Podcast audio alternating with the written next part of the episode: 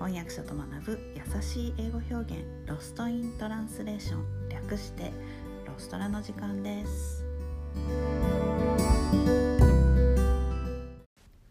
はい今日のレッスンは昨日のローカルに続いて、えー、田舎のお話をしたいと思います。ローカルは田舎という意味はないというお話をしました。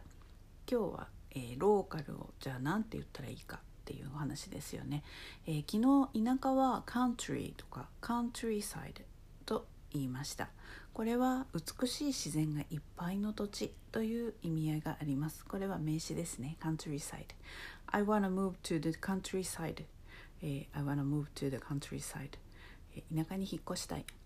何にもない田舎と言いたい時の形容詞は、えー、カントリーサイドは名詞なんでね。形容詞としてはルーラル rural という言葉があります。RURAL でこの日本人が一番苦手としている R と L が一緒のあの一つの言葉の中に入ってるんでこれはちょっと発音がすっごい難しいんですよね。Rural です。え本当に何もない田舎と言いたい時に私がよく使うのは in the middle of nowhere it's in the middle of nowhere という表現を使います。メロ in the middle メロは真ん中ですね。ミドル of、えー、of nowhere なんですね。nowhere どこでもない場所どこだかわからない場所っていう意味ですね。なので本当に何にもないもう広大な田舎のなんかに一人ぼっちみたいな時に「I'm in the middle of nowhere」という言い方をします。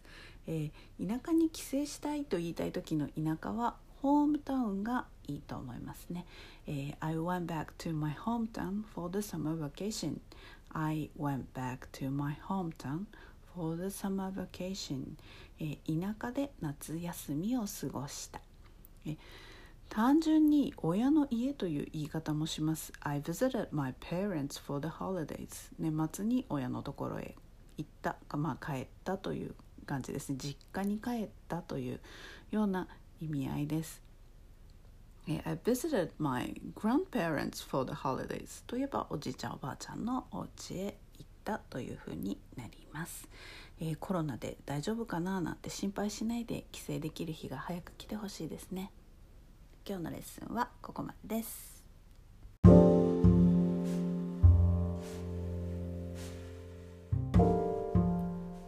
ポッドキャストのショーノートへのリンクは毎週水曜日に配信しているメルマガでお知らせしています、えー、もっと詳しい情報を知りたい1週間分のサマリーを見て復習したいという方は是非ご登録ください、えー、人間は今日聞いた話も明日には7割忘れてしまうと言います。是非サマリーを見ながら復習してみてください。メルマガではレッスンの情報などもお届けしています。私から直接レッスンを受けたい英語学習のことを相談したいという方もぜひどうぞ概要欄にリンクを貼っておきます Alright, thanks for listening. Have a great day. Bye.